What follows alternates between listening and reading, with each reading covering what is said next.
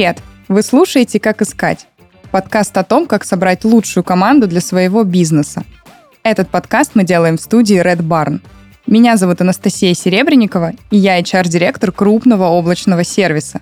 Каждый выпуск ко мне в студию приходят HR-специалисты из крупных компаний. Вместе мы обсуждаем востребованные профессии и рабочие способы по поиску лучших специалистов на рынке. Спонсор этого сезона – сервис по поиску работы и сотрудников Хехеру.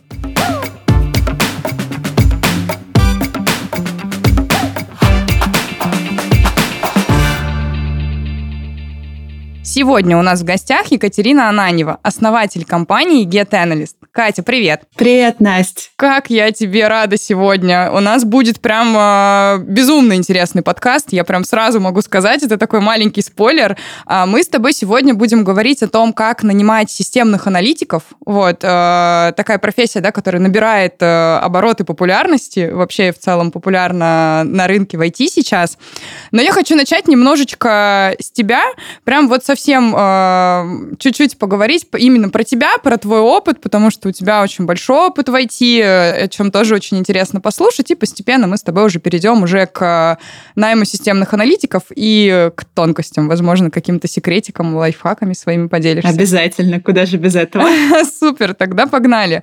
А, смотри, ты живешь в Сан-Диего, США. Расскажи, чем ты там занимаешься и связана ли твоя деятельность как-то с IT? Я сейчас действительно живу в Сан-Диего, и мы с тобой на разных концах планеты. Это удивительно. Да. И я каждый раз восхищаюсь тому, что технологии позволяют нам идти вперед и вот на таких действительно больших расстояниях даже общаться вот нам с тобой в эфире. Круто, да? Главное только по времени договориться, да, из-за этой разницы сумасшедшей часовых поясах. Да, сумасшедшая разница. И чем же я занимаюсь в Сан-Диего? Когда я только переехала, я продолжала вести проекты в России. Это были банковские проекты, это был, опять же, облачный сервис, с которым мы с тобой вместе работали. Поэтому э, я на самом деле при переезде продолжала жить морально и физически в Москве. Сложно. Но прошел уже больше года после переезда, многое поменялось, и когда я еще была в Москве, я основала проект Get Analyst, который продолжала вести упорно, несмотря ни на что, несмотря на разницу в 10, а то и 11 часов с Москвой. И на текущий момент это проект, посвященный системным аналитикам, обучению системному анализу. И сейчас я его развиваю активно здесь из США и делаю международным. Это одно из направлений. Второе направление, поскольку все-таки я обучаю системному анализу, и отойти я просто отойти не могу. Вот такое вот интересное словосочетание. Я запустила здесь э, компанию, связанную с э, Software Development and Marketing. Мы занимаемся автоматизацией бизнеса, то есть продолжаю делать все то же самое, что и в России, только теперь новый челлендж. Нужно общаться. English speaking language на английском языке — это пока действительно челлендж, но постепенно, постепенно все получается, и помогаем бизнесам делать небольшие приложения, большие приложения. Так что копилка опыта в системном анализе каждый раз реально новая задача. И это действительно один из челленджей для аналитиков. Звучит вообще очень круто и масштабно. Ну, наверняка ты за год уже все равно прокачала свой английский, да, до более э, свободного в плане общения. Ну, на самом деле, да. Что самое забавное, когда я только переехала, я очень много общалась на русском, то есть до смешного. Мой английский ограничивался выходом из дома, походом в магазин и «Hi, I'm okay, and you?» Goodbye. Все мое общение ограничивалось реально только магазинами, и все. Очень много здесь друзей, знакомых находила русскоязычных, но потом в один момент меня просто как переклинило, и я такая, так, Катя, ты вроде бы в США, а общаешься на русском, и английский почти не практикуешь. Это странно. И начала выбираться в такие сообщества, ну, связанные с IT mm-hmm. тоже, связанные, в принципе, по спорту для того, чтобы, ну, к американцам, для того, да, чтобы да, да. с ними общаться и набираться опыта. Ну, до сих пор помню, как меня друг учил словам а, Сан-Франциско, авокадо, Сан-Диего, а я это Сан-Диего, авокадо. Он стоял, смеялся, да. Я думаю, нормально, нормально учимся, так что да, английский прокачивается, но действительно только вот за счет среды. Да, ну вот учимся мы на самом деле вообще всю жизнь, вот, и я тут хочу еще немножечко побольше поговорить про твой опыт э, работы в IT. Расскажи про, вообще про свой профессиональный опыт в IT. Все-таки 9 лет — это довольно большой срок. А как изменилась отрасль за время твоей работы? Ну и вообще, какой была IT-индустрия в, там, не знаю, в 2010-х, когда ты только пришла в IT? Э, Какие различия видишь для себя сейчас? Я начинала маленьким птенчиком-разработчиком. О. Я вот люблю свою команду. А язык программирования какой был? C-Sharp, Delphi, в общем, все такое самое простенькое, задачки детские, можно сказать. То есть э, я на самом деле еще в девятом классе, когда мы все сдавали экзамены, ну, у меня был строгий такой выбор перед собой. Так, Катя,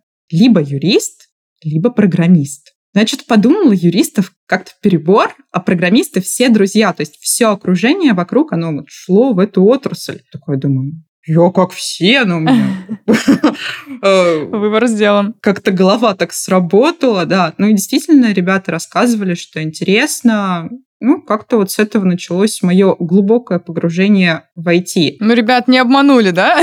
Действительно интересно. Ребята не обманули ни разу. Это оказалась любовь всей моей жизни, и как меня здесь тоже в США запомнили, Катя про IT. То есть это Катя, она чем-то там в IT занимается, если что-то нужно, там сайты, это Катя. И вот э, такую ассоциацию я вызываю сейчас у людей, и очень приятно. Ну да, хорошо, что такая, знаешь, Катя про сайты, а не Катя починит принтер. Это как, знаешь, про этих же системных администраторов, да? Вот это вот восприятие на самом деле такое неправильное. Ну, на самом деле какой-то момент я осознала, что я не могу объяснить простыми словами, кто такой системный аналитик. Угу. То есть, представляешь, я уже на тот момент, у меня полгода свой проект, я всем рассказываю про системный анализ, моя целевая аудитория, мои зрители, ученики, системные аналитики, и они понимают, кто такие системные аналитики, я понимаю. Но когда я пыталась объяснить, кто такие системные аналитики людям не из IT, я понимала, что у меня слишком много слов. У меня был такой маленький челлендж придумать фразу, прям 10 слов максимум, чтобы рассказать, кто такие системные аналитики. О, ну так это же мой следующий вопрос, да. Кто такие системные аналитики и чем они занимаются? Мы ждем твои 10 слов в эфире. Подождем, но сначала расскажу про опыт в IT, все-таки вернемся к твоему вопросу. Давай. А, действительно, началось все в раннем таком юном возрасте, и я поняла, что я хочу быть девочкой из IT. Ну, тем более мальчиков много, как мне говорил учитель по физике. Mm-hmm нормально, говорит, не пропадешь. Ну, в общем-то, пошла в IT. Начиналось все с того, что я преподавала по чуть-чуть информатику в группе, ну, в принципе, в группе по информатике в школе я была прям лидером в том, что там, решать все задания по экзаменам. Mm-hmm. То есть э, я не занималась на уроках. Я на уроках сидела, программировала суперсложные задачи, то есть когда все учили, как там решать что-то простое, или даже на самом деле сложное, я сидела, программировала суперсложные задачи, потому что мне хотелось просто знать все в программировании. Поэтому уже когда, там, придя на первый курс университета, я просто на фрилансе потихонечку начала брать задачи и подрабатывать, чтобы понять, а что это вообще такое. Но в университет я твердо шла учиться на программиста. Mm-hmm. Но пришла я на кафедру системного анализа. Программировать нас действительно учили много, но я такая где-то на третьем курсе, да, вот на третьем я устроилась на первую такую работу в крупную компанию. Я такая думаю, ну, программисты, прикольно, но для меня немножко скучно становится преобразовывать алгоритмы в код. В какой-то момент я поняла, что я все-таки учусь на системного аналитика, и почему бы, почему бы не попробовать пойти туда, потому что, да, программистом быть классно, но по сути, как программист вот на фрилансе я занималась и проработкой задачи, и ее программированием. И я понимала, что часть проработки задачи, алгоритм, его описание мне гораздо интереснее, чем писать код, потому что когда я пишу код, у меня истерика и много ошибок. Mm-hmm. И приходится их очень много исправлять. Я думаю, ладно, давайте посмотрим, что такое системный аналитик. Меня пригласили в компанию, при том это было действительно, я не искала работу. У меня на тот момент уже фриланс э, по программированию маленький, но все же такой первый опыт появляется. У меня на тот момент э, есть моя такая мой первый микробизнес с репетиторством, где я преподаю информатику и математику. Я также преподаю там студентам по программированию. Это опять же там, C-Sharp, это Delphi в небольших таких количествах. То есть в основном это школьники. Угу. И в конце концов э, прихожу на ярмарку вакансий в университете, и один из крупных работодателей дает мне тест и просит мое резюме. Резюме у меня, конечно, на тот момент не было, потому что, а зачем? Я особо активную работу не искала. Задачу им быстро решила, контакт оставила. Мне на этот контакт видимо, там после моего этого тестового задания на почту написали, «А пришлите ваше резюме.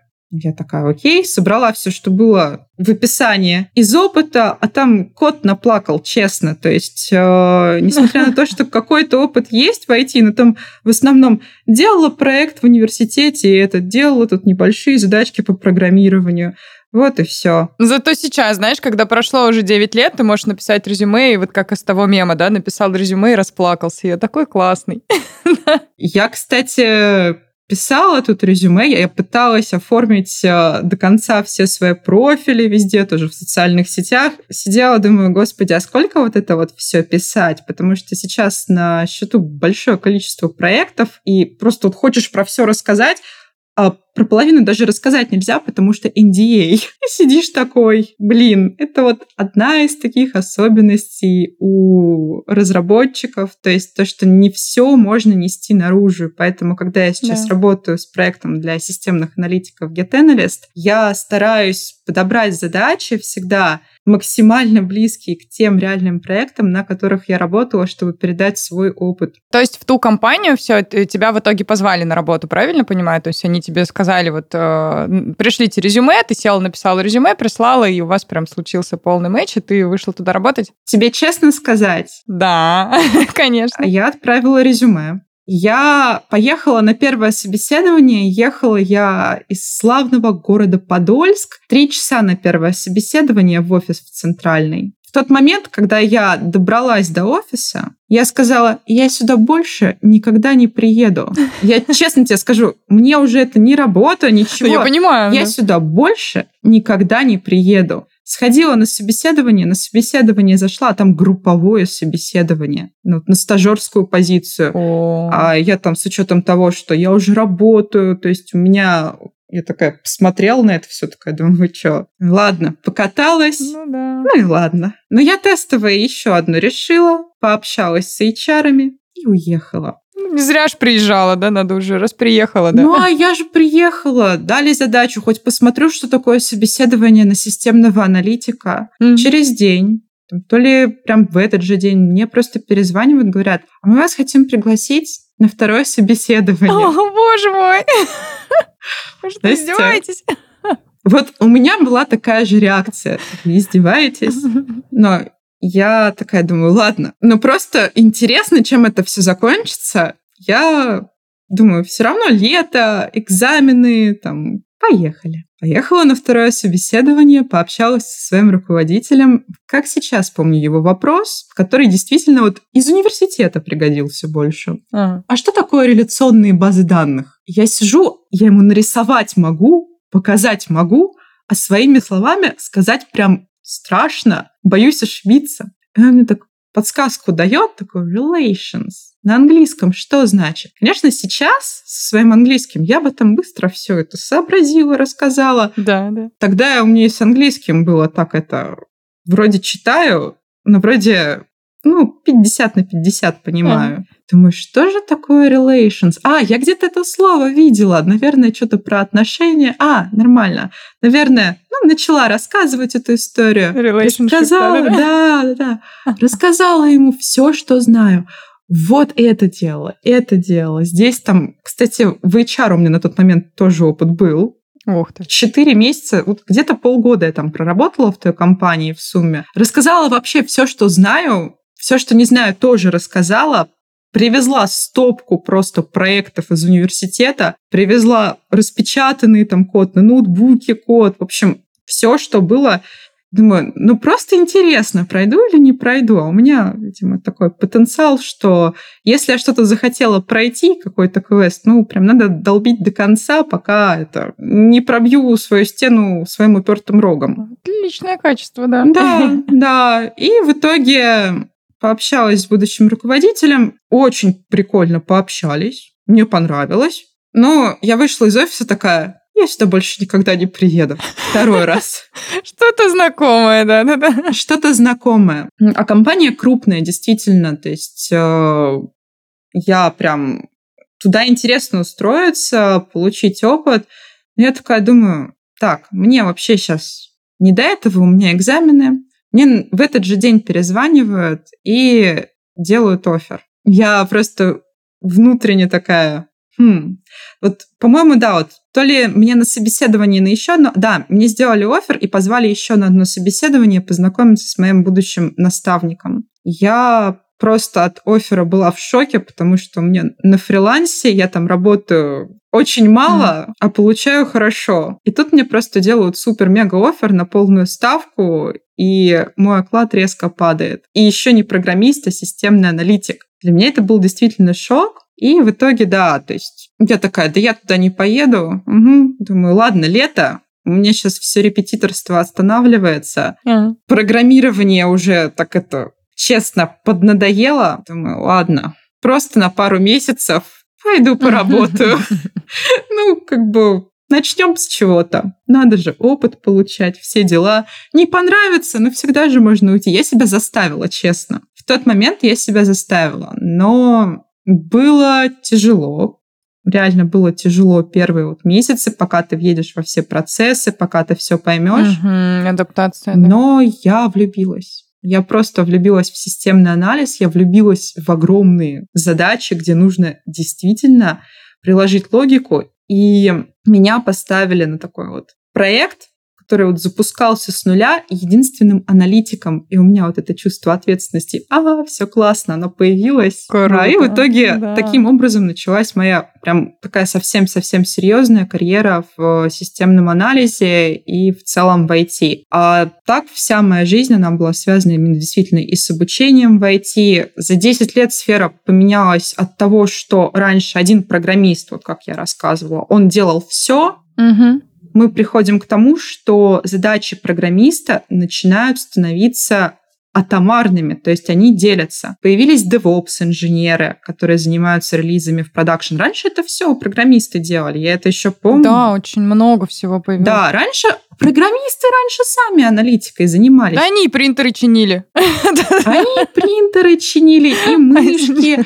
То есть это был универсальный боец. То есть если программист, значит может все все и еще чуть-чуть больше. Ну, знаешь, как говорили, он айтишник. Вот когда я сейчас слышу, например, он айтишник, я такая думаю, у меня миллион вопросов, типа, какой, из какой сферы, чем он занимается, вот, потому что, ну, не, ну, господи, айтишник это не профессия, ну, есть же много раз, разновидностей, да, и у меня сразу такая, как айтишник, давайте сейчас я, ну, знаю, чем конкретно занимается и прочее. Это в целом, да, вот к тому, что ты сейчас описываешь, да, так оно и есть. Полностью с тобой согласна, и нет, айтишник — это сейчас, это очень много вопросов, и сфера поменялась ровно из того, что универсальный боец, айтишник, программист, он разделился, появились роли тестировщик, появилась выделенная роль системный аналитик, бизнес-аналитик. Да. Хотя вот сейчас я вижу тенденцию на рынке, что бизнес-аналитики, вот, они нужны меньше. Лучше хороший проект-менеджер,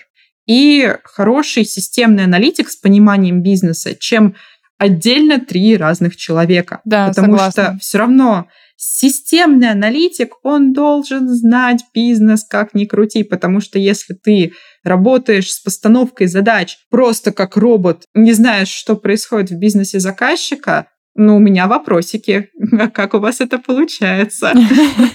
Волшебные вы такие.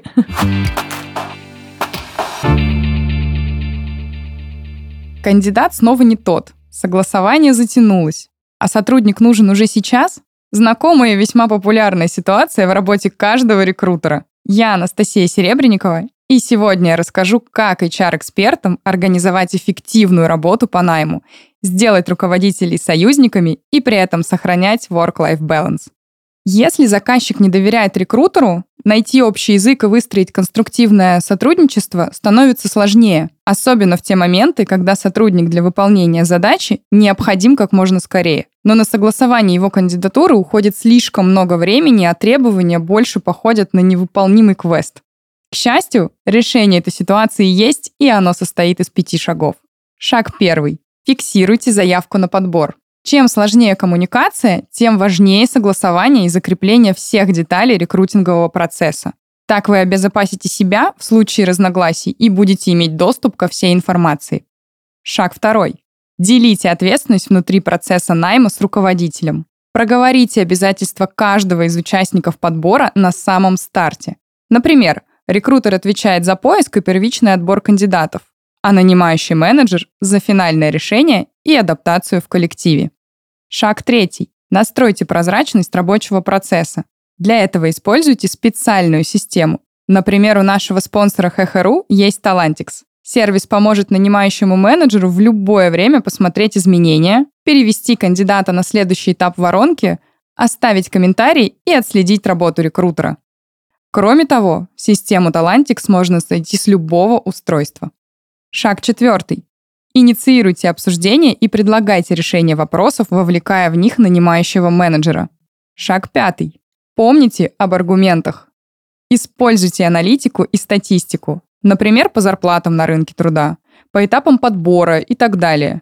Используя эффективные аргументы, вы сможете донести, что сегодня многое решает скорость принятия решений, а не количество проведенных интервью. Эти пять шагов станут вашими помощниками в рекрутинге. Следуйте им и перенесите работу по найму в CRM-систему Talantix от Heheru. В ней есть шаблон заявок, воронки, автоматические отчеты и инструменты для коммуникации с заказчиками и кандидатами. А самое главное – полная синхронизация с Heheru и отсутствие лишней рутины. Вы заметите, насколько улучшится качество работы и как снизится градус напряженности. Узнать о Talantix больше и воспользоваться бесплатным пробным периодом можно по ссылке в описании. А в следующем выпуске я поделюсь новыми лайфхаками об организации эффективного процесса найма и о трендах. По данным международного аналитического агентства SimilarWeb, российский сервис онлайн-рекрутинга ХХРУ входит в тройку популярных интернет-ресурсов всего мира в категории «Работа» и «Карьера».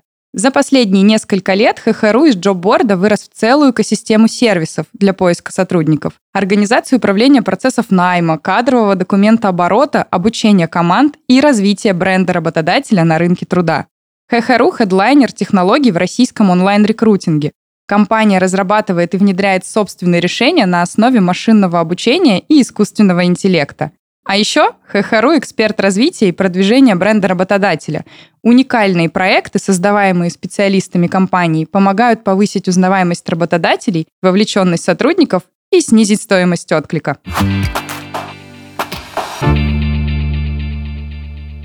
Мы с тобой как раз подошли к э, системным аналитикам плавно, да, и вот мой вопрос, э, кто все-таки такие системные аналитики и чем они занимаются? Давай с тобой поговорим про это поподробнее. Десять слов, ну, надеюсь, уложусь. Да, да, ну давай попробуем, я считаю. Те, кто слушает заказчиков и преобразует их требования в задачи на программистов. Ты справилась. Точка. Точка. Юху!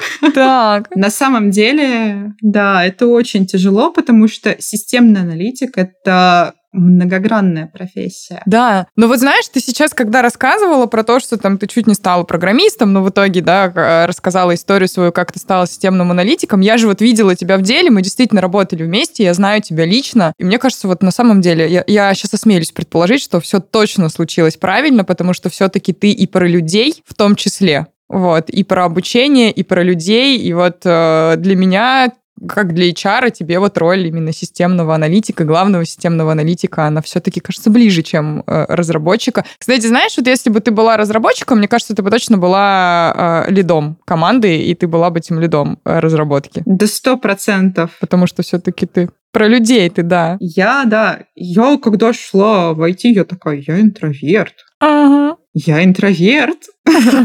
Я до последнего, я тебе честно скажу, я еще три года назад когда я уже на ведущих позициях в аналитике, я такая, я интроверт, я, я не общаюсь с людьми. Не-не-не. Сама это в жизни, наверное, так это притворяюсь интровертом.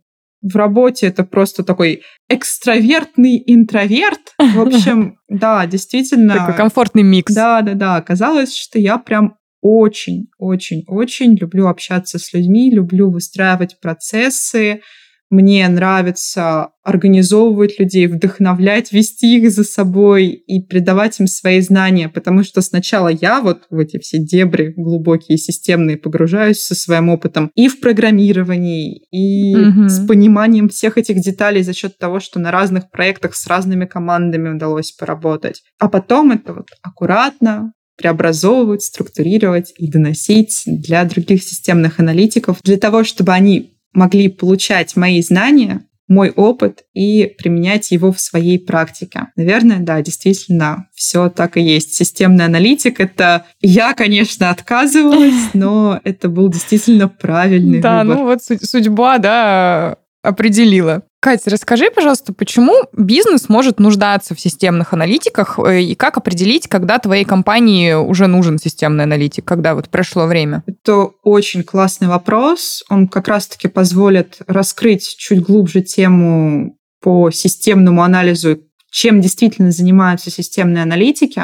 Как я уже сказала, они собирают требования от бизнеса и преобразуют э, в задачи на программистов, mm-hmm. на разработчиков. Получается, что в зависимости от того, а какой бизнес, если это какая-то компания, которая хочет заказать разработку программного обеспечения, то, как правило, она обращается в компанию-интегратор, и там есть выделенные системные аналитики, которые общаются с бизнесом, собирают требования, описывают текущие процессы, бизнес-процессы, угу. как они есть сейчас, с текущим программным обеспечением. И затем анализируя текущее состояние, а как вы сейчас работаете, они ищут точки оптимизации, улучшения, выслушивают пожелания к улучшению процессов и к тому, что хотелось бы автоматизировать, и предлагают решения по тому, какую систему из готовых на рынке можно внедрить. Или же необходимо разработать свою собственную систему. То есть это сейчас очень активно делают корпоративные порталы, угу. да, когда нужно учитывать время сотрудников, считать зарплаты,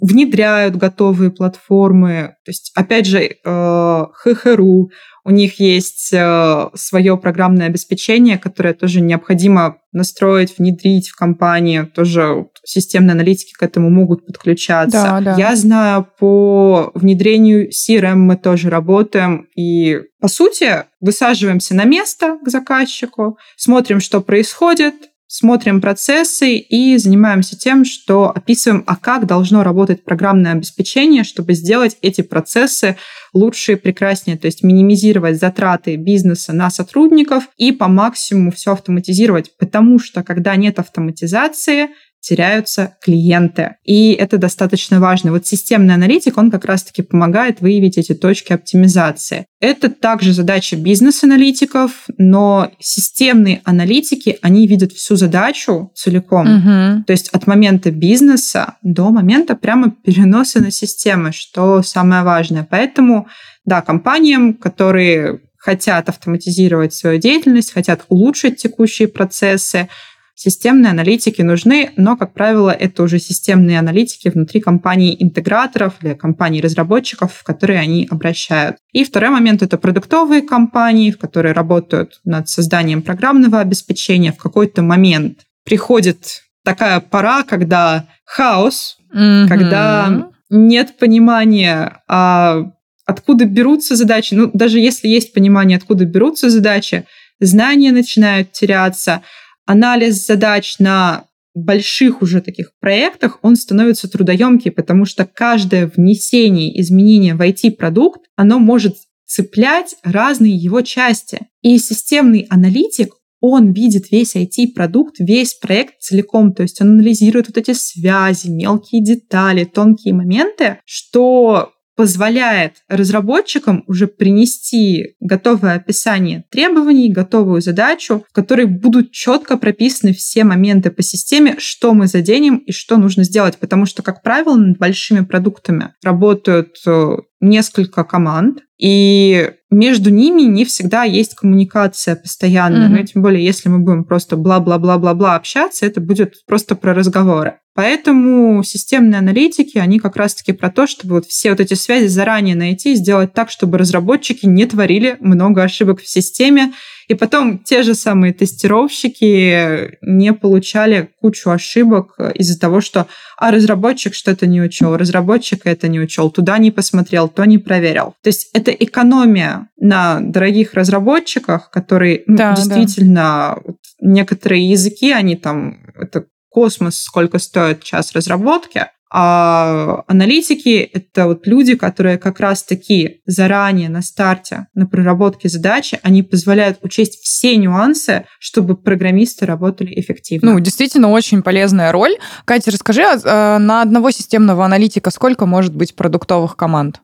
На одного системного аналитика, по моему опыту, одна-две продуктовых команды это оптимально, угу. потому что даже по своему опыту я наблюдала, когда у меня три команды, когда у меня вот сейчас тоже, например, много разных проектов, где я даже уже не так глубоко погружаюсь в системный анализ, то есть я как ведущий uh-huh, аналитик uh-huh. выступаю, ну, уже даже скорее как бизнес-руководитель, и я подглядываю за своими аналитиками, а что они там делают, какие решения, потому что мне очень важна тоже техническая грамотность, и любой проект, какой бы он ни был, маленький, большой, лучше заложить хороший каркас на старте. И моя задача вот также приглядывать со стороны, а как там все устроено по архитектуре, по логике, угу. чтобы не было в будущем костылей. Это, кстати, тоже одна из важных особенностей, от которых могут спасти опытные системные аналитики. А так на практике у тебя очень размытый фокус, и нет такого глубокого детального погружения в задачу, если проектов три и больше. Максимум две продуктовые команды можно тянуть, максимум два проекта угу. на одного аналитика. Сколько общалась с коллегами, ситуация такова. Если вы сделаете иначе, вот это совет, наверное, руководителям, если вы попытаетесь на одного аналитика повесить больше двух проектов, ждите просадки в качестве колоссальной. Да, качество, конечно, пострадает. Катя, какими навыками должен обладать опытный системный аналитик? Сейчас на рынке очень востребованы навыки, связанные с проектированием API. Это программные интерфейсы. А системный аналитик обязательно должен уметь быстро искать информацию. Это, наверное, одна из таких тоже основных особенностей наших, наших мозгов, скажем ага. так. Если аналитик, вот были прецеденты с наймом, прям, да, выходили люди на рабочее место, первый рабочий день, а мы рабочее место продолжаем настраивать, что происходит. А мы по инструкции что-то сделать не смогли, мы молчим, mm-hmm и Гуглом не пользуемся, и все. А человек сидит в панике, одну кнопку жмет, а у него что-то не получается. А, а сказать боится. Думаешь, господи, вот какой у нас еще soft skill появляется? Умение проявляться, задавать вопросы и не бояться быть открытым для аналитика. Вот софт-скиллы очень Это важны. очень важно, да. Да, то есть несмотря на там, технический бэкграунд, связанный действительно сейчас еще архитектуру туда можно приписать, просят с аналитиков понимание базового вот именно бизнес-архитектуры программного обеспечения как минимум. То есть умение нарисовать там, какие приложения, какие сервисы, как они между собой взаимодействуют. Не буду в сложные вещи погружаться. Интеграции систем, да, то есть mm-hmm. базы данных. Это все сейчас нужно, это в каждой вакансии. Но тем не менее, в вакансиях не пишут, но это важно. Легко обучаемость и супер крутые навыки по софт-скиллам, умение общаться как с заказчиками, так и с разработчиками, потому что если ты не умеешь общаться, неважно, лидер ты руководитель или просто вот обычный системный аналитик рядовой, тебе в любом случае придется общаться. Важный навык. Да, сейчас у нас еще и онлайн общение. Это вообще новый навык, который мы все приобретали. Я на самом деле просто вижу большую разницу в коммуникациях, да, офлайн и онлайн, да, и это вот еще Мало того, что нужно уметь, нужно еще уметь пере, переобучиться, если что, знаешь, переобуться на ходу. Я здесь очень порекомендую книжку «Enter навык», Автора сейчас сходу не подскажу. Как раз-таки для практики и для того, чтобы развивать свою речь при общении в онлайн, потому что Настя действительно согласна, разные вещи, разные вообще подходы. Спасибо тебе за рекомендацию. Ты, ты знаешь, как я люблю читать. Вот. Э, да, я, я очень прям э, люблю читать, читаю много. Все, следующая книга будет обязательно этой, потому что на самом деле действительно важно. А давай сейчас с тобой поговорим уже непосредственно про найм, потому что я, как никто другой, знаю, что у тебя огромный опыт. Мы с тобой когда-то вместе нанимали много системных э, аналитиков э, еще в моем складе. Вот. А, до этого у тебя был большой опыт, он у тебя сейчас еще больше. Расскажи, пожалуйста, про свои фишки или хитрости при отборе системных аналитиков. А, на что ты обращаешь внимание в первую очередь? В первую очередь я обращаю внимание на команду, для которой я ищу системного аналитика. Потому что если я не понимаю, для кого я ищу аналитика, то это будет какая-то общая вакансия. Я ищу того, кто знает системный анализ, точка. Важно правильно составить вакансию и подобрать человека под команду, потому что если, например, в команде не нужен человек, который будет проектировать базы данных, зачем мне писать это в вакансии? Если в команде не нужен человек, который должен проектировать REST API, зачем мне писать это в вакансии? В вакансии ну да, мне нужно... можно долго искать. Да, это можно очень долго искать. В вакансии нужно прописать, что я конкретно обязательно требую от человека, для того, чтобы его высадить в проект. И дополнительные необязательные критерии, как правило, это знание предметной области, это опыт э, с разными хард-скиллами, желание по софт-скиллам, но именно по софт-скиллам у меня требования есть прям такие про общение. Я первое, на что обращаю внимание, когда общаюсь с системным аналитиком на собеседовании, то есть первые пять минут общения, как он себя представит, как он о себе расскажет, угу. и придется ли мне из него вытягивать информацию. Это не дай бог. Не люблю такое вообще, особенно на собеседованиях, да, когда ты сидишь и клешнями вытаскиваешь, вытягиваешь эту информацию, да, это прям вообще... Это грусть. Угу. Поэтому, да, первый секрет успеха — это составьте вакансию не из «мы скопировали у какой-то большой компании», да, да. вставили, ну, чуть-чуть поправили, вроде должно сработать. Нет, вы должны понимать, а что действительно, какие задачи у вас вас будет решать системный аналитик. То есть это первое. Это первое ключевое, что важно включить в вакансию. Второе — это уже непосредственно на отборе у того, кто проводит собеседование, должен быть чек-лист проверки навыков системного аналитика. И у меня этот чек-лист всегда был полный, потому что, как правило, да, у нас есть требования по вакансии, но человек может знать чуточку больше, что нам может пригодиться. И чем он может зацепить других работодателей, мы можем упустить ценного человечка. Это очень неприятно, mm-hmm. когда пропускаешь золотых вот таких вот самородков. Поэтому чек-лист у меня всегда был полный, и заполняла я его непрямыми вопросами. То есть, например, у меня там было знание UML-диаграмм, знание BPMN-диаграмм. Я не спрашивала, знаете ли вы UML, знаете ли вы BPMN. И закрытые я... вопросы, да? Да, нет. Да, да, нет, нет, да. Я это проверяла либо через решение задач на практике, то есть всегда заготовлена, кроме чек-листа, еще задача практическая. Это для тех, кто навык по софт-скиллам прошел. Ага. И целом был всегда ключевой вопрос для системного аналитика. А расскажите, пожалуйста, вот сейчас, наверное, открою прям завесу, а чем вы занимались? На последнем месте работы. Расскажите про процесс задачи от начала до конца, за что вы отвечали. И тут все становится ясно. Да, да. Это прям... Я просто то же самое спрашиваю в HR, когда собеседую ребят в свою команду. На самом деле, действительно, вот такой один простой вопрос показывает тебе вообще все. Зоны ответственности сотрудника, да, на что он влиял, на что не влиял, где вообще принимал решение, где просто стоял в сторонке, На самом деле вопрос крутой. Вопрос очень крутой и помогает выявить множество нюансов, связанных с профессиональным опытом. И если аналитик рассказывает очень коротко, то для меня просто звоночек, что, вероятно, если я ищу не джуна, нам не по пути. Да даже если я ищу джуна, это вот как Вспомним мое первое собеседование. Я рассказала все, даже больше, просто потому что я поставила цель, я хочу на эту да. работу. Да, я туда хочу. Из э, рекомендаций, наверное, которые тоже дам системным аналитикам, прежде чем идти на собеседование, ну, коллеги, хоть немножко познакомьтесь с компанией, в которую вы идете, потому что вот когда идут просто лишь бы куда-нибудь, это тоже видно, нет заинтересованности, а даже если заинтересованность есть, как-то у меня, я уже через ноутбук научилась читать, когда просто человек, мне нужно куда-то, где большие деньги. Все, вот деньги, деньги, деньги. Такие люди, как правило, они тоже не очень эффективны в работе. То есть я по энергетике, может быть, тоже научилась вычислять людей, которым интересна их профессия. У нас это творческие задачи каждый раз.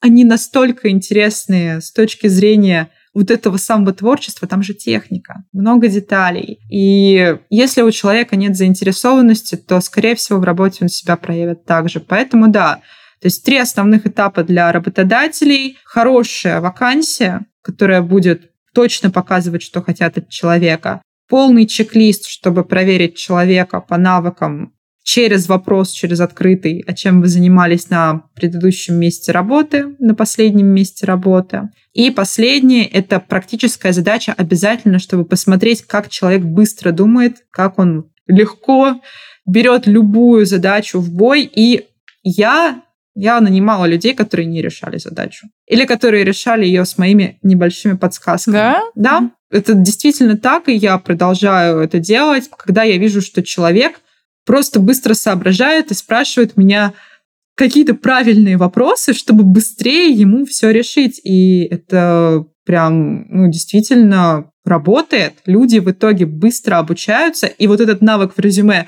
легко обучаемость, он оправдывает. То есть пока еще тоже вот это чувство ни разу не подвело. Семь смертных грехов в резюме, да. Ой, стрессоустойчивость. Да, да, да. Спасибо тебе большое, да, что поделилась. И вот как раз твой огромный опыт работы по позитивному, да, не дает мне покоя. Можешь поделиться каким-нибудь кейсом при поиске системного аналитика, ну, которым вот тебе первый яркий такой приходит в голову. Он может быть позитивный, может быть не очень позитивный. Что-то вспоминаешь вспоминается? Наверное, вспоминается, когда я только устроилась как раз-таки в мой склад, то, что тут возникла у нас проблема с пандемией, и это был первый опыт найма на удаленке. Mm-hmm. То есть, если до этого я, там, когда работала системным аналитиком и участвовала в найме, то это всегда было что-то живое. Тут ты должен научиться читать человека через экран. И из смешного по найму было это... Я, как сейчас помню, одна девушка у меня ругалась матом на собеседовании. Воу. Она просто очень эмоционально решала задачу. Очень эмоционально. Я тоже думаю, дело задачи, да, видимо, было? Я не знаю, в чем было дело, но мне было очень неловко. И это ну, естественно, нет, потому что я понимаю, что если человек так эмоционально решает задачу, провал обеспечен. Была ошибка найма у меня тоже, когда наняла сотрудника, тоже вроде с опытом. Я не знаю, как он прошел у меня собеседование. Вот как раз-таки, возможно, купил харизмой. Как в тумане. Я не знаю, он действительно решил задачу, действительно все сделал. Вышел на первое место работы, то, что я рассказывала человеку, у меня не мог просто по инструкции высадиться в команду. Начиная с того, что мы не дошли до первой задачи, мы дошли только до настройки рабочего места и не смогли сделать элементарные вещи, хотя это прописано в резюме, что мы все умеем.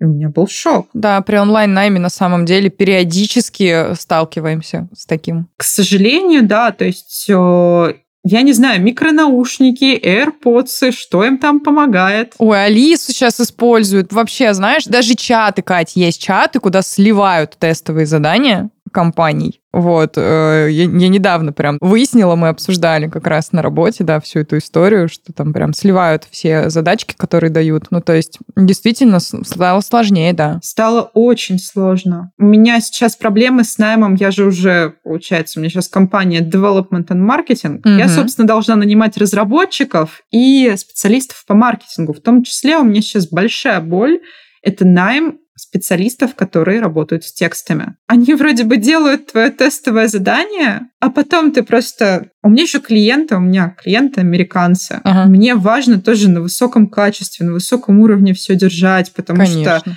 у меня как бы Катя это про высокое качество. И тут я просто получаю с этого направления результат от моей команды, и у меня просто такая, так, клиенту пишу, что мы срываем срок, я не могу это отдать, я не могу waste of time делать. И разворачиваю на доработку. Потому что тоже, как у меня прошли собеседования, личное, очное, там, тестовые задания, тоже через, через общение, тоже через Zoom делали. М-м, не работает. И действительно, это проблема онлайна дать хорошее тестовое. И я всегда, что тогда на работе, в моем складе, что сейчас у меня под каждого человека уникальное тестовое. Есть готовый набор, но я их постоянно меняю для того, чтобы даже если слив, No problems, я придумаю сейчас что-то новое. Если человек слишком уверенно решает, это тоже видно. Да, вообще нужно уже эти тестовые задания как перчатки, как говорится, менять просто, да, даже, знаешь, даже не раз в полгода, наверное, чаще. Тут полностью с тобой соглашусь, потому что, ну, я действительно сама вижу эту тенденцию, периодически я вижу, а, да что ж там, ну, мы допускаем а, такие ошибки, у нас бывают такие факапы, я знаю истории других HR, на самом деле, ну, это такая общая, общая боль. Здесь поделюсь. Где-то год назад, то есть уже Get Analyst был так, в активной стадии роста, мне в личные сообщения написали предложение о том, что Екатерина, здравствуйте. Вам интересно было бы поучаствовать в нашем, не знаю, как это называется, помогать аналитикам проходить собеседование. Я такая, вот это вот заход. это заход. Я не могу раскрыть ни человека, ничего, то есть, э, но это так и было. Сейчас на рынке очень много услуг таких по... Мы пройдем собеседование за вас. Ну, коллеги, коллеги, здесь обращение к системе работать аналитикам. Вы... Да, да, вы же со мной работать потом будете. Вы же будете уволены в первые же дни. Конечно. Ошибка найма это дорого. Репутация, потраченное время. Угу. Да, вообще найм дорого, ошибка. Ошибка, да, это очень дорого. Да, поэтому не надо так делать. Я даже сейчас через свою школу все, что я несу, я просто несу практический опыт. И GetAnalyst — это про то, что сообщество системных аналитиков, место обмена знаниями, обмена опытом. Да, я рассказываю, как составить хорошее резюме, как презентовать себя, как структурировать информацию, но для того, чтобы просто люди, которые не часто меняют работу, быстро адаптировались, быстро вспомнили и уже там своей харизмой, софт-скиллами и хард-скиллами на собеседовании выступали угу. за счет своего опыта. Но я не занимаюсь помощью с прохождением собеседований. Здесь, наверное, хочется вот окончательно на этом поставить точку, и уже неоднократно об этом я писала. Правильно, Кать, бережем свою карму. вот зачем нам все это нужно. Ты знаешь, мы сегодня с тобой уже, да, очень много всего подробно обсудили. Очень-очень интересно. Ты, главное, системно рассказываешь, да, что тоже, что тоже важно, да, и показывает тебя как лучшего системного аналитика. У меня напоследок тебе есть один э, важный вопрос, который интересует многих. Я признаюсь, я традиционно задаю его всегда на каждом выпуске подкаста. Что бы ты посоветовала тем, кто хочет собрать лучшую команду для своего бизнеса? Системный подход. О, ну что да. Именно это я посоветую. Что еще можно было услышать от системного аналитика, да, системный пиар системного подхода? Не, ну круто, ну да, поддерживаю. Здесь Важно. раскрою вот эти два волшебных слова. У меня сейчас э, идет активный найм, и команда у меня с 15 человек, там, с 10, даже с 10 в начале года, она разрослась до более 30 человек за три месяца. И я просто опыт найма, он я была шокирована, потому что я как руководитель сейчас должна пропускать тоже всех людей пока через себя. Да. Отдельного HR-специалиста, HR-директора у меня пока нет. Я малый бизнес, но ничего, растем. Все впереди. Да, и важный момент, на который стоит обратить внимание, это создание некоторых должностных инструкций. То есть даже если это новая должность в компании, я как руководитель должна понимать, зачем я ищу этого человека, что конкретно он будет делать, какую часть задач закрывать. Потому что если я нанимаю человека, и я потом не могу дать ему задач, зачем я его искала? Ну да, странно. То есть это непонятный вопрос ко мне. Поэтому здесь очень важно на старте и еще на этапе собеседования проговорить с сотрудником о том, что я ожидаю от него и что он мне может дать. И прописала ему должностные инструкции. Инструкции по выдаче доступов, инструкции по настройке рабочего места. Да, это кажется занудным, это кажется рутинным. И вообще, вот, то есть я тоже на свою текущую команду скидывала, то, что, коллеги, help, вы же уже знаете, что делать, напишите здесь инструкцию. То есть какие-то общие процессы у меня описывала моя команда, а процессы уникальные под каждую роль я уже прорабатывала самостоятельно, и здесь важно все вот систематизировать, то есть с точки зрения, что каждый должен понимать свою зону ответственности. Без понимания зоны ответственности результат плохой. Вот, потому что что в системном анализе все четко и задокументировано. Все так. Да, спасибо тебе огромное за этот совет. Считаю вот абсолютно, что он э, максимально дельный и полезный. Сегодня своим опытом найма системных аналитиков с нами поделилась Екатерина Ананева, основатель компании Get Analyst. Катя, спасибо тебе большое за эту теплую и системную беседу. Спасибо тебе большое, Настя. Очень круто. Спасибо тебе тоже за эту приятную беседу. С вами была Анастасия Серебренникова и подкаст «Как искать» – аудиогид по поиску лучших специалистов в своем деле. Увидимся на следующей неделе.